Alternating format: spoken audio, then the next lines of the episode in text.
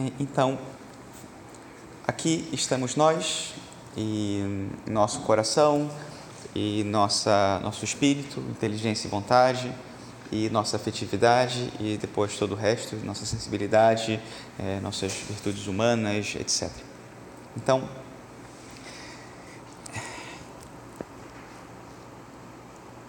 o início do problema é o pecado. E, e não um pecado original, enquanto lá na origem, mas aquele pecado original concreto que me foi comunicado, o meu pecado pessoal e, e também quem eu aprendi a ser. Aquilo que de algum modo me comunicaram que eu era e que eu absorvi e entendi que eu sou. Dentro da nossa psicologia evolutiva, né, no nosso processo de aprendizado, de, de, de, encontrar um lugar no mundo, de descobrir quem nós somos, de aprender a, a tomar as nossas decisões, fazer as nossas escolhas, nós vamos nos lendo através dos olhos de outros, e de maneira especial de outros muito presentes, que reagem, atuam, nos tratam de um determinado modo e, naturalmente, nós vamos sintetizando aquelas várias ações em relação conosco, aqueles vários, vários olhares, várias palavras, vários valores e, a partir dali, entendendo quem nós somos. De algum modo, acabamos, né, em parte, parte de nós é o que nós aprendemos dos nossos pais, da nossa família, que nós somos. Não o que eles disseram que nós somos. Como eles nos tratavam segundo o que eles consideram que nós somos. Tem a ver com o que nós conversávamos ontem, de não é o que eles me dizem, é como eles vivem, ou como eles se comportam em relação comigo, que me comunicam uma ideia de quem eu sou para eles. Eu faço uma síntese disso para dizer, ok, eu sou esse, eu sou essa.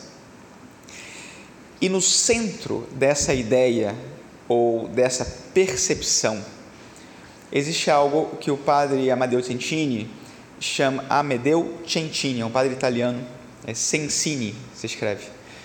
Ele é, fez um, uma teoria, né, que ele diz que no centro dessa percepção está algo chamado o valor ontológico Ontológico significa do ser, ou seja, do mais profundo de nós.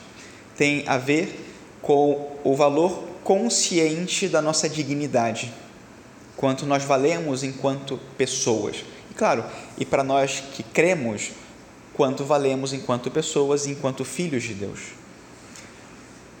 Porque significa quanto nós valemos de acordo com a nossa identidade. Então eu reconheço quem eu sou e quanto eu valho por quem eu sou. Qual é o problema? Porque o pecado original, ou pecado né, né do qual eu sou vítima, é, e que é tirano porque não perdoa ninguém, e que gera sempre desequilíbrio nas pessoas, é, a fragmentação das faculdades, é, a debilidade da vontade, a falta de capacidade de conhecer a verdade, né, a incapacidade da verdade, ele provoca em qualquer pessoa carências, debilidades e, e, portanto, afeta toda a pessoa, a começar pelo mais profundo, que é essa percepção que nós temos do nosso próprio ser, quem eu sou. No fundo, é uma crise de valor mas é uma crise de identidade, as duas coisas. Eu não sei quem eu sou e eu não sei quanto eu valho. Então eu adoto, de algum modo, um ser, um personagem que é aquele com quem eu vou conviver a minha vida toda e vou conferir a esse personagem um valor que eu considero a partir do que eu recebi das pessoas, especialmente na infância, que me circundavam então eu aprendi que eu valho isso e, portanto, acontece que o valor ontológico objetivo é diferente desse valor subjetivo que nós damos a nós mesmos. Qual é o valor ontológico objetivo do ser humano? Ou seja, quanto vale um ser humano? Quanto eu valho? E a resposta tem que ser infinito. O meu valor, enquanto pessoa, enquanto filho de Deus, é infinito. E eu acho que é fácil aqui nesse auditório concordar com isso, porque Deus me fez com esse valor infinito. Qual é a prova de que o meu valor é infinito? Ah, nosso Senhor Jesus Cristo derramou todo o seu sangue na cruz para me redimir, em resgate pela minha vida. Se Deus fez isso, objetivamente eu percebo que Ele me dá um valor infinito. Não é que Ele me diga na criação: olha, você é muito linda, então você tem um valor infinito. Não, não. Ele morreu na cruz por mim, derramando o seu sangue. Então, eu sei, ele me comunicou, não com suas palavras, mas com sua vida, que eu valho o que ele diz que eu valho. Infinito. Esse é um valor ontológico objetivo. Quanto eu valho. E minha identidade objetiva é que eu sou pessoa, filho de Deus, irmão de Jesus Cristo. Se tem algo que pode me definir na minha essência, é isso. Pessoa, mulher, homem, mas filha de Deus, irmã de Jesus Cristo.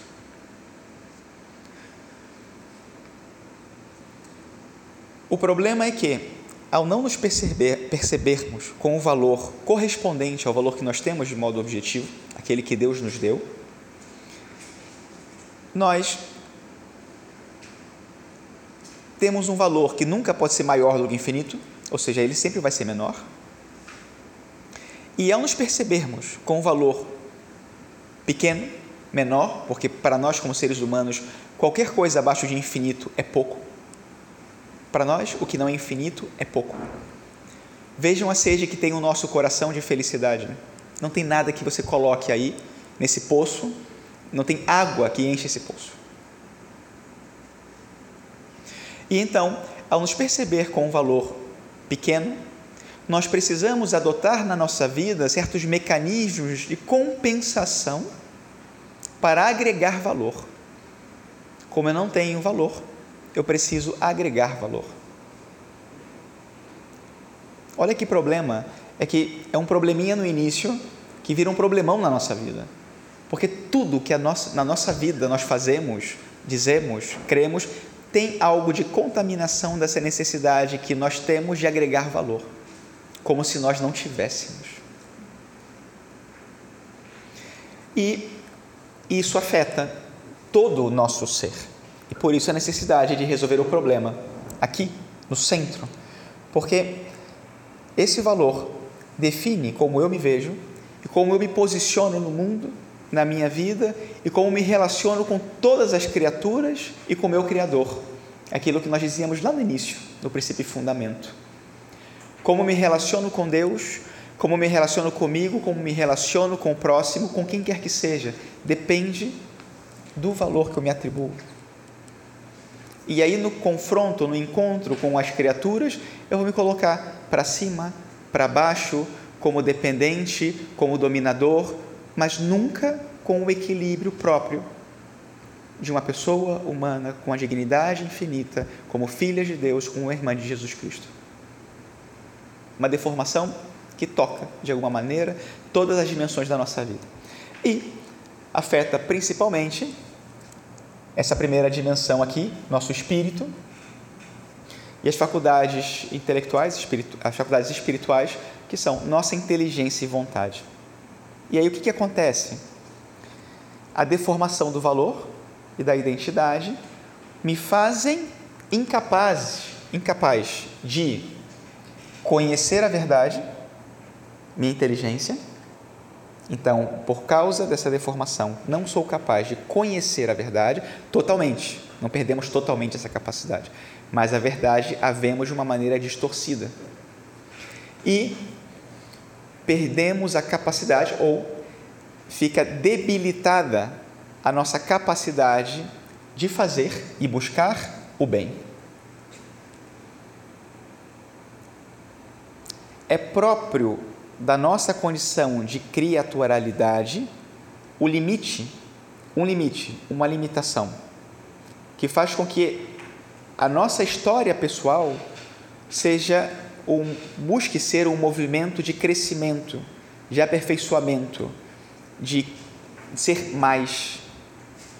Porém, esse processo natural se deformou com o pecado. E então, nós trocamos, invertemos os valores. Por isso, muitas vezes, a inversão do meio pelo fim. Porque então, em lugar de buscar aquilo que de verdade me faz melhor, eu busco muitas vezes o que é a minha afetividade que diz, é a minha sensibilidade que diz, é a minha falta de percepção objetiva do valor que eu tenho que diz e me faz buscar aquilo que não me preenche, que não me faz crescer, que não me ajuda, que pelo contrário. Por exemplo, é muito é, clara a imagem do vício, qualquer vício, né? um vício de jogo, é, um vício de celular, de internet, de rede social, é, o, vício, o vício de bebida, de drogas. Você, você que está fora, olha para a pessoa e vê como ela está se afundando naquilo, fazendo um mal danado, mas ela está vendo um bem naquilo. De algum modo, está vendo um bem naquilo, porque senão não estava buscando aquilo. É diferente o objetivo do subjetivo.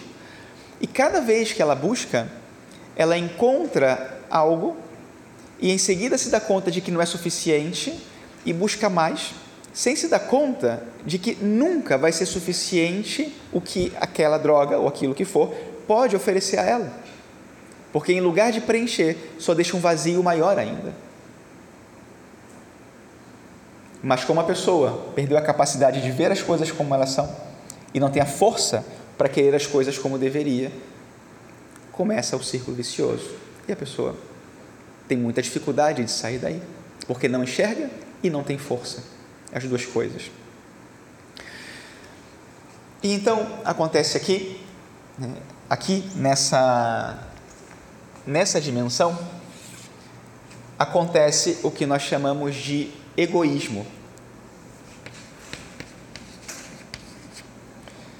E olha, nada do que eu estou dizendo aqui é uma verdade absoluta, é uma maneira de explicar essa situação, tá? Então, enfim, no catecismo não tem isso, não, não, não vai encontrar um, uma doutrina da igreja que diga que isso é assim, tá? Então, aqui eu tenho o egoísmo, que é como o pecado afeta a minha alma e turva a minha razão e enfraquece a minha vontade, fazendo com que eu me posicione diante de um mundo, do mundo, já não tendo Deus, nem a verdade sobre mim mesmo como referência. Eu elejo uma ilusão qualquer de mim como meu personagem, uma ilusão de mundo, uma ilusão de Deus, e tudo vai girar em torno desse sujeito aqui de algum modo. É um egocentrismo existencial, né? um egoísmo, porque no centro é o nosso ego. Não é verdade sobre nós, é o nosso ego. E aqui vocês vão ver é, em, outras teorias de modo diferente, me ajuda a pensar que o egoísmo ele se ramifica em duas paixões, como a gente chama, Tá? É, é, a gente chama de paixões dominantes, a raiz do nosso pecado. Então, duas paixões. Uma, a vaidade, e outra, o orgulho. Vários estudos dizem que tem outras paixões e, e tal. Eu acho que são essas duas aqui. E acho, primeiro, porque essas acontecem na dimensão espiritual, que é a dimensão mais elevada do ser humano, e submetem tudo que vem embaixo. Por isso eu acho que as paixões relacionadas com a sensualidade, né, paixões carnais, elas não são originárias elas não são dominantes. Elas são importantes, mas não são dominantes propriamente. Tá? Até um pecado da carne tem origem no espírito. O pecado de Lúcifer é espiritual. O pecado de Adão e Eva é espiritual. Tá? Então, por isso, né, é, é, muitas vezes uma vaidade ou um orgulho que me leva a submeter também as paixões da carne. Ok? Essa é a razão aqui. E aí começa o nosso, enfim, aqui vamos começar a falar de como então descobrir o que condiciona a minha percepção de valor ontológico e o que são as características do meu ego. Quais são os meus mecanismos internos de egoísmo? Eu vou colocar aqui alguns conceitos e aí duas advertências aqui, importantes, né? ou três. Primeiro, eu estou falando como se você estivesse sozinha nessa sala, ok? Estou falando só para quem me escuta aqui. Não estou falando para sua sogra, não estou falando para sua vizinha, não estou falando para quem tem sentado do seu lado, para quem da sua equipe do reino. Não, não. Eu estou falando para você. No outro dia, em São Paulo, eu dei, eu disse isso no início da palestra, comecei a falar, uma me levanta a mão e fala assim, padre, você está descrevendo a minha sogra. Eu falei, não, não. Ou seja, não entendeu nada do que eu disse, não está entendendo nada. Não, não, ok? E terceiro, se não querem se delatar, não riam. Ok, então. Tá bom.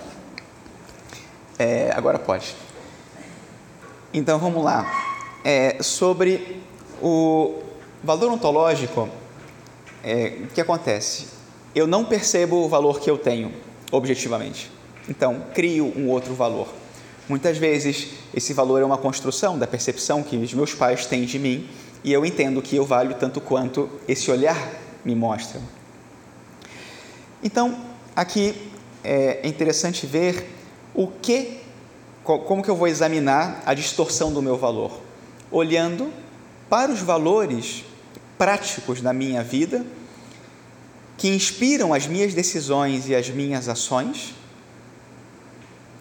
como se aquilo me agregasse valor. Então, o que eu digo, o que eu faço, é, o tipo de atitude que eu tenho, meus comportamentos, que valor está por trás disso, disso que de alguma maneira inconsciente, eu considero que me agrega valor. Por exemplo, é,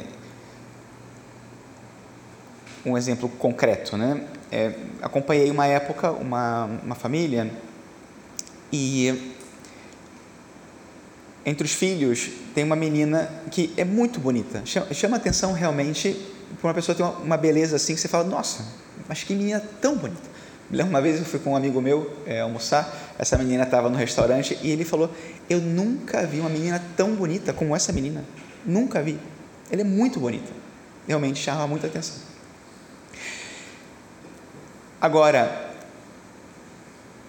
essa menina passou boa parte da vida sofrendo porque não tinha um namorado que fosse tivesse, sabe, nas condições dela tendo que fazer lipoaspiração, tendo que fazer tratamento de beleza e que não sei o quê.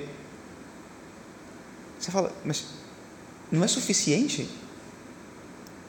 Esse é o problema. É que não é suficiente.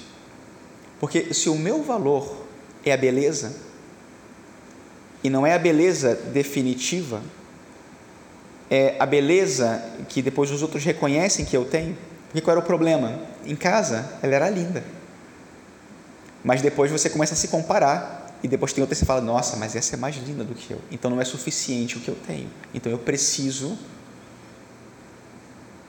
me cuidar mais, eu preciso. Então, se não é bela e não é mais bela, nunca é suficiente. Ela precisa fazer tudo que lhe faz pensar que é mais bela para que seja bom. Mas é, é um círculo é vicioso, porque entra e mais, e mais, e mais, e nunca é suficiente. Outro vício comum, outro valor comum, é, ainda mais nos nossos dias, é, o sucesso. E sucesso, não, não digo também né, é, como um extremo, mas o, o sucesso nas coisas que eu faço. O que eu faço tem que dar certo. As coisas que eu faço têm que produzir um resultado. Se não produzem um resultado, eu me frustro. Por quê? Claro, sempre haverá algo de frustração e é natural, mas o problema é o grau da frustração. E aí, por isso, percebam a proporção entre o que fazem e o resultado que esperam. Tem que haver proporção. Porque se eu dependo daquele resultado para ser, para valer, algo está fora. Eu tenho que ser capaz de me frustrar com o mau resultado e, e saber que continuo sendo quem eu sou, sem nenhum problema.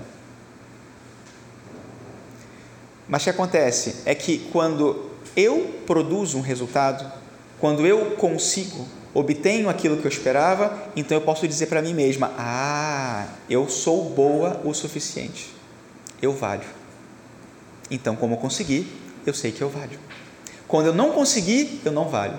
E é a vida toda essa guerra entre conseguir e não conseguir, ter resultado, não ter resultado, e sempre a frustração, porque nunca é suficiente. E ainda que acertasse todos os dias, nunca seria suficiente. Me lembro de um seriado que eu vi faz anos, que tinha um, cara muito rico, né? então ele teve um empreendimento, investiu um monte de dinheiro e não deu certo o, o empreendimento dele. E aí teve um rapaz que veio conversar com ele e esse rapaz se sentia culpado por não ter dado certo o negócio. E, e aí esse rapaz falou para o rico, né? Ele falou assim, você deve estar muito chateado comigo porque eu fiz que você não conseguisse e agora você nunca mais vai tentar fazer aquilo que você queria fazer porque você não conseguiu. E ele olhou para o cara e falou assim: Não, você está errado. As pessoas acham que eu sou rico porque eu sempre tenho sucesso. Isso não é verdade. É porque eu nunca deixo de tentar. Eu vou tentar de novo. Eu sei do que eu posso. Outro valor que acontece muitas vezes é o fazer as coisas de maneira correta. Não é tanto obter resultado, mas é fazer o correto de acordo com a regra. Isso acontece com muita frequência, com mais força, num membro da família, num dos irmãos. Tem um que acha que a sua vida tem que ser perfeita. E significa que tudo está de acordo exatamente. Eu falei para não rir, hein? E tudo está exatamente de acordo com a percepção de uma regra de perfeição que corresponde muitas vezes a como o pai ou a mãe vê. E então, o meu sucesso, a minha alegria depende de corresponder àquilo. E depois você acaba aplicando isso para várias dimensões da vida, né? no trabalho, na religião, na vida social, tenho que corresponder ao modelo de correção. Tem culturas que favorecem ainda mais isso, tem outras que favorecem menos, é, com enfim, o perdão né, dessa análise, mas, por exemplo, a cultura americana, isso é muito forte na cultura americana. E você vê uma série de rupturas, processos de ruptura psicológica que tem a ver com isso, é que não posso andar fora de. tem que ser perfeito, tem que ser a regra exatamente como está aí e gera uma série de rupturas e, e, e vidas duplas, porque ninguém consegue viver assim, de uma maneira tão rígida, tão correta. Enfim, é, são esse tipo de valor do que eu estou falando. É um valor muito prático, muito concreto, que acaba sendo uma convicção inconsciente que me move em várias das minhas ações. Eu faço as coisas esperando aquele resultado para que aquele resultado agregue valor ao meu ser como se eu não o tivesse. Muitas vezes vai ser carinho, vai ser atenção, vai ser. Mas é algo que eu acho que eu não tenho. E por causa desse algo, eu começo a gerar compensações na minha vida e buscar esses valores compensatórios que são como um poço sem fundo. Eles nunca vão poder preencher né? E se eu soubesse que o poço está cheio? Tá? no campo das faculdades espirituais, da inteligência e da vontade, o efeito acaba sendo o seguinte: vaidade e orgulho não são dois rótulos, nem são dois, duas realidades fixas e bem delimitadas.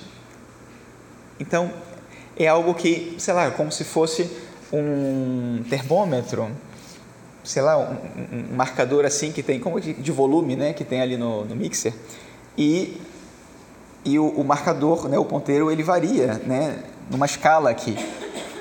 Mas aqui é uma escala dessa daqui, né, nesse círculo de fechamento em si mesmo. Mas eu tendo mais a vaidade ou tendo mais ao orgulho. Vaidade e orgulho, é, como eles estão muito ligados com, né, muito dentro do coração e também aqui, então vamos aqui só ajuda, pode ajudar a entender que o meu orgulho e a minha vaidade tem a ver também com a minha autopercepção, como eu me vejo, também está contaminado com o orgulho ou com a vaidade, e portanto, como eu atuo, como eu sou para fora como eu ajo com as pessoas. Então, esse atuar está condicionado. E aí isso tem a ver com aquilo que ontem nós conversávamos, que a Jerusalém chamou de pecado de fundo, eu chamei de tendência, que não é o pecado, mas é a minha condição de autopercepção e de percepção da realidade condicionada por vaidade e orgulho. Eu vejo as coisas desse modo e me posiciono no mundo desse modo. Eu penso desse modo mas muitas vezes eu sei que atuar desse modo é errado, então eu não ajo. Então, se eu não ajo atuando desse modo, não cometo um pecado, mas eu estou condicionado. Isso aqui é, é, seríssimo, tem a ver com o que nós conversávamos no início, né? Da gente não se dar conta da doença, da ferida, porque inclusive você olha para a ferida através da ótica da ferida. É como um filtro de Photoshop tudo você vê através desse filtro.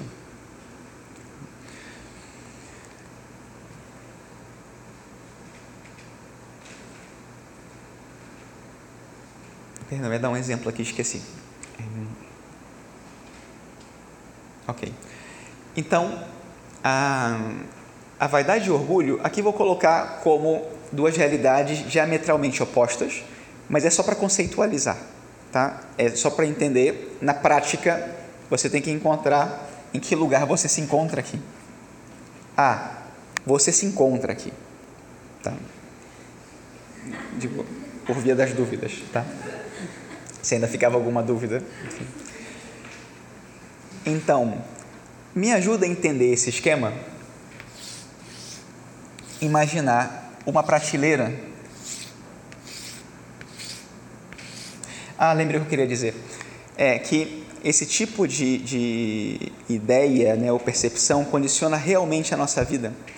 E nós podemos terminar por cair em um tipo né, de sistema egolátrico ou egocêntrico em que de verdade, na prática, tudo é a partir de nós ou para nós. É, e, e, é como se no fundo nós fôssemos as únicas pessoas existentes. Eu sou a única pessoa que existe porque sou a única pessoa que vale e sou a única pessoa a ser tida em conta. Uma coisa assim, né, quase. É, na filosofia, isso se chama solepsismo. É um dado, enfim, de curiosidade só. É, o solepsismo significa que a pessoa acredita com convicção somente na sua própria existência somente na sua própria existência. Solepsismo. Solepsismo. Aqui estamos falando de um tipo de solepsismo espiritual. Mas existe também o solepsismo na filosofia. E um dia, um padre, amigo meu, encontrou um solepsista. E, não, mas assim, convicto. E então eles começaram a conversar. E tem vários tipos, né? Esse era solepsista acosmista. Significa que ele não reconhece a existência do cosmos, de tudo que existe em volta dele. Né? Não só dessas três pessoas, mas o mundo, o universo, isso provavelmente não existe, só ele. É, é, é assim mesmo, de doido. Né? E então encontrou com esse cara no trem e começaram a conversar. Ah, sou professor de filosofia. Ah, eu sou eu sou acosmista e começa. Mas como assim? Como assim acosmista? Me, me explica como é que é isso? Sim, eu acredito que isso é assim, assim, assim, assim, assim. Tá? Não é que a Terra é plana, não. É que a Terra não existe, tá? E aí ele vira para o cara e fala assim, meu amigo, então vamos lá. Você acredita realmente na sua existência? E ele fala, sim, acredito só na minha existência. E, e você é casado? Sim, sou casado. Meu amigo, quando você entra na sua casa de noite, você abraça quem? O cara começou a chorar. Ele começou a chorar.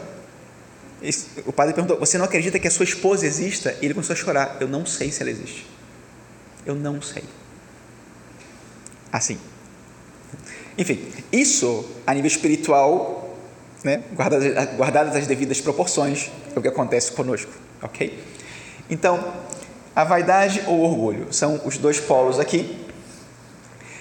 Me ajuda a entender a imagem aqui da prateleira, que é o seguinte: na minha percepção de valor ontológico, eu escolho inconscientemente, não é que eu faça isso aos seis anos de idade, enfim, não é isso, mas de algum modo eu escolho uma prateleira onde eu me posiciono em relação com o mundo, em relação com as pessoas, em relação com todas as outras realidades, e a partir dela eu vejo o mundo, eu vejo tudo o que existe e comparo tudo o que existe com a minha referência de localização, a partir de onde eu me encontro. As pessoas, elas assumem lugares nas prateleiras do meu egoísmo, de acordo com o valor que eu atribuo a cada uma delas. Então, no caso da pessoa que sofre de vaidade, existe sempre o momento em que essa pessoa compara as outras pessoas com o seu próprio valor e aquilo que ela considera que vale inteligência, beleza, sucesso, posses, o que for. E ela vai encaixando as várias pessoas nas prateleiras. Então ela tem aquelas pessoas que valem mais do que ela, e que ela respeita, e tem as pessoas que valem menos do que ela e que ela despreza. Ou, acima ou abaixo, pessoas das quais ela pode se usar para obter o reconhecimento que ela precisa para estar cada vez mais em cima nas prateleiras. Está muito fora isso? Tá, ok. E o orgulho ele tende a ser uma percepção de que a minha prateleira é a única. Existe um tipo de absolutização do meu valor e, e tudo é visto segundo esse valor absoluto. E por isso, no orgulho, a gente vê uma tendência a absolutização da própria percepção, da própria opinião, do próprio valor. O que eu penso, o que eu vejo, o que eu sei, essa é a referência de verdade, mais do que a própria verdade. E em relação com a vaidade, existe um aparente, é aparente, né? mas existe um tipo de insegurança, porque sempre existe a comparação, o não saber, ou melhor, um precisar de quem está acima, um ter que se colocar acima de quem está abaixo e uma dependência da percepção dos outros. Eu preciso que os outros me digam, me digam ou confirmem onde eu me encontro nas prateleiras.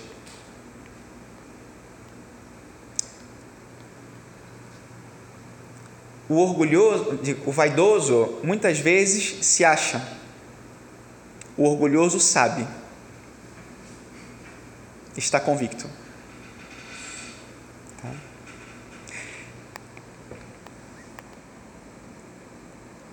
A grande inveja do vaidoso é não ser como o orgulhoso, porque ele acha que aqui estaria em paz. E é claro que isso não é verdade. As manifestações mais comuns de um e de outro. Na vaidade, primeiro, é, bom, o juízo temerário, esse comparar-se, o julgar as pessoas, isso está presente em todas as situações, tá? É, mas no vaidoso, mas se dá de maneira diferente no e no outro. Então, na vaidade, nós percebemos muito esse juízo de comparação pela necessidade de colocar a pessoa acima ou abaixo, para saber quanto vale a opinião dela para mim e eu obter o reconhecimento que eu preciso. Não é a mesma coisa ser reconhecida pela professora ou pela coleguinha de classe, pelo padre ou por outro membro da minha equipe. Não é indiferente isso, porque os valores são diferentes. Tá?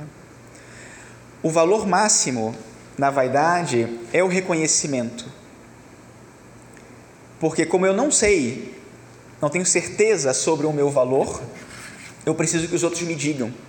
E muitas vezes termina, a pessoa termina por determinar a sua realidade a partir do que os outros veem dela. E daí nós vemos, por exemplo, o respeito humano. É, o respeito humano como aquela preocupação pelo que os outros pensam de mim. E o respeito humano condiciona a minha atuação. Eu, vou, eu tenho que fazer isso porque eu sei que é certo. Opa, mas o que os outros vão pensar disso?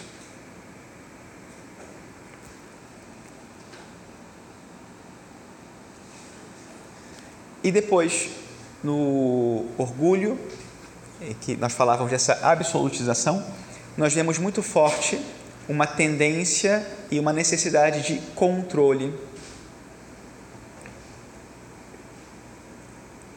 As coisas têm que sair, né, como o, o orgulhoso quer, mas no sentido de que, como ele tem a verdade, as coisas não podem, que ele faz, não podem sair diferente daquilo que é o máximo.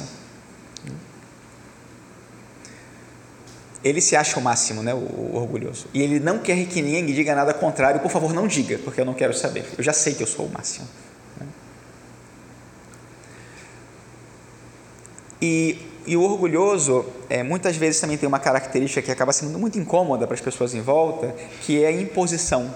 Ele impõe seus pontos de vista. Como ele tem razão, como ele sabe das coisas, ele impõe, tem necessidade de impor as coisas. Mas no fundo, é porque é, a pessoa que tem a vaidade, ela vê isso e fala: Nossa, mas que segurança, deve ser verdade. E a outra que é orgulhosa e sabe como funciona, bate de frente e fala: Não, você não sabe nada, quem sabe sou eu. Mas é, incomoda muito a, a, na, em relação com a vaidade quando sente essa imposição. Não, é que sempre sabe como funcionam as coisas, sempre. Né? É muito chato você conviver com uma pessoa que sabe de tudo. É muito chato. E ainda que ela soubesse de fato, seria chato. Ok, então eu depois posso compartilhar com vocês uma folhinha que tem todas as características de um e de outro. É, de fato, eu posso partir uma palestra depois em que eu vou explicando cada uma das características, né? uma coisa assim mais abundante para um exame de consciência, se, se for útil para vocês.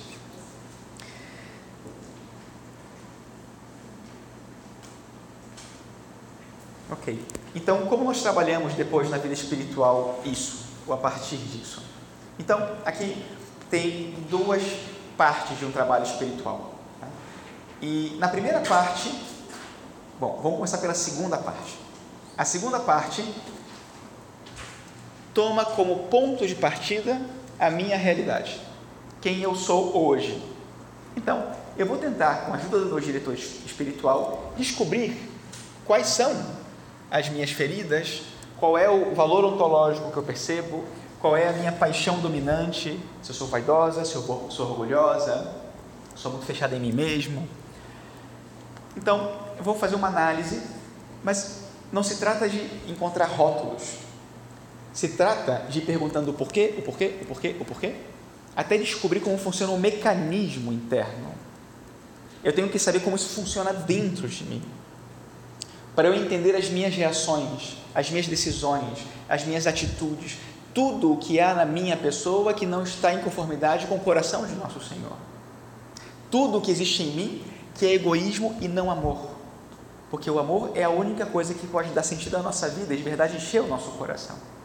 Aquilo que se opõe, que é egoísmo, é o que eu tenho que vencer em mim, é o que eu tenho que curar em mim. É difícil muitas vezes porque o espiritual está muito associado ao afetivo. Tem experiências afetivas nossas que influenciam fortemente na nossa percepção de nós mesmos, que de alguma maneira mancham a nossa vida, a nossa história e que precisam de uma salvação, de uma redenção. E ver as coisas, por isso eu dizia de trabalhar a partir do presente e não do passado e nem do futuro, porque o meu problema não está no meu passado, está no meu presente, hoje, em quem eu sou. Se eu olho para trás, é para me olhar lá no fundo e não para resolver alguma coisa com efeito retroativo. Isso não existe. Então, a primeira parte é isso. Eu descobri aqui, e montando um pouco o quebra-cabeças, e ah, na minha afetividade eu percebo isso, é, meu valor ontológico, os valores que me condicionam são esses, e na minha vaidade percebo tal, se tenho orgulho percebo tal, e que características tem isso, que influência tem, que comportamento tem. E a outra parte, que eu diria que essa é a primeira parte, é a parte da, da relação com Deus. Essa é a parte mais importante, porque ainda que eu pudesse não saber de um elemento desses, o mais importante é que Deus me cure disso. Isso só pode acontecer na relação com Ele. É mais fácil acontecer isso na relação com Ele do que acontecer na minha autopercepção sem Ele. Eu preciso do Senhor. Eu preciso que Ele me cure. Eu preciso que Ele faça em mim o que eu não posso fazer. Começando por Ele me mostrar quem eu tenho que ser e não consigo ver.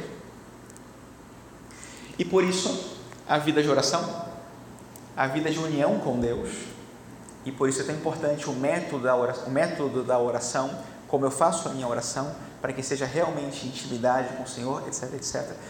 Vejam como é, vários de vocês tiveram a experiência de descobrir a contemplação, como Santo Inácio concebe, e perceber um maravilhoso tipo de oração que dá maravilhosos frutos na vida, sem ter que pensar em mim mesmo. Não estou pensando em mim mesmo, o ponto de partida não sou eu, é a contemplação do Senhor e Ele me cura quando eu o contemplo. E depois, outro elemento da relação com Deus é a vocação pessoal. Meu chamado particular, aquilo para o qual Deus me fez. A vocação particular tem várias dimensões: estado de vida, espiritualidade, é, várias condições de vida, por exemplo, a minha profissão é parte de um elemento próprio da vocação pessoal, meus dons, habilidades, etc, etc. Agora, quando eu digo vocação pessoal, além de me referir a todas essas dimensões, me refiro, me, me refiro também a um elemento unificador de todas essas dimensões. Um elemento que está no núcleo do meu ser, que é totalmente singular, que me faz única no mundo e que faz única a minha experiência de Deus. Esse é o meu dom. Essa é a minha grande característica. E ela vem da minha experiência de Deus. É algo que Deus me fez, que é incomparável, que é único. Que não me faz melhor do que ninguém, mas me faz única. E eu sou única aos olhos dele. Eu não vou desenvolver muito o tema aqui, é, depois eu posso também compartilhar com vocês um, um subsídio que explica esse tema da vocação pessoal, é, mas aqui deixo o seguinte em relação com a vocação pessoal. Segundo esse, essa teoria desse padre jesuíta, né, que é o que eu vou compartilhar com vocês depois, é, luz do que é a sua vocação pessoal, você encontra na sua experiência de Cristo. A sua experiência de Deus tem uma nota particular, única, que toca profundamente a sua vida, e ali está a definição da sua vocação pessoal. E aqui dou o exemplo que, que esse padre dá, que, e foi quando ele percebeu que existia isso da vocação pessoal e que era muito interessante ajudar as pessoas a descobrir é, e é que é, eu chamo padre Alfonso. E então, um dia veio um padre jesuíta conversar com ele, estava muito chateado, estava chateado porque não conseguia fazer bem a oração e estava num momento da vida assim bem morno de vida espiritual. E, e aí esse padre Alfonso teve essa sacada, né? Falou assim, olha, é, você, é, qual é a, aquela faceta de Deus, qual é a sua experiência de Deus que você considera que é mais importante, que é uma coisa assim que te deixa, sabe, que, que te marcou muito, que, que diz muito para você. Aí ele falou assim, ah, para mim é a bondade de Deus, é, a bondade de Deus me, me toca muito, isso. Então o Padre Afonso falou para ele, então, a partir de agora, passe as próximas semanas meditando só sobre a bondade de Deus. Então o padre falou: Você está louco, mas eu vou durar meia hora. Vai ser muito chato isso. Não, não...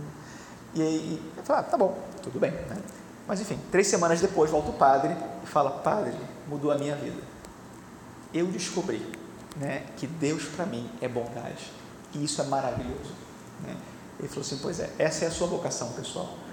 Essa é a sua experiência nuclear do amor de Deus e é isso que você tem que viver para comunicar, para transmitir às outras pessoas. Nas várias dimensões vocacionais, nas várias dimensões da vida, você vive para comunicar isso. E isso é aquele elemento último e mais profundo que vai dar sentido a tudo o que você faz. Esse padre pode fazer tudo na vida dele pelo simples fato de Deus ser bom. E Deus comunica a ele essa bondade que dá sentido a tudo o que ele faz. Ah, por favor, se você pode, pode mandar, por favor. Enfim, podem ler também depois dos exercícios, Né? Tem muito material. Ok, então termino aqui a explicação sobre a vida espiritual. É, espero que tenha sido útil. Nossa, já foi um tempão disso, gente.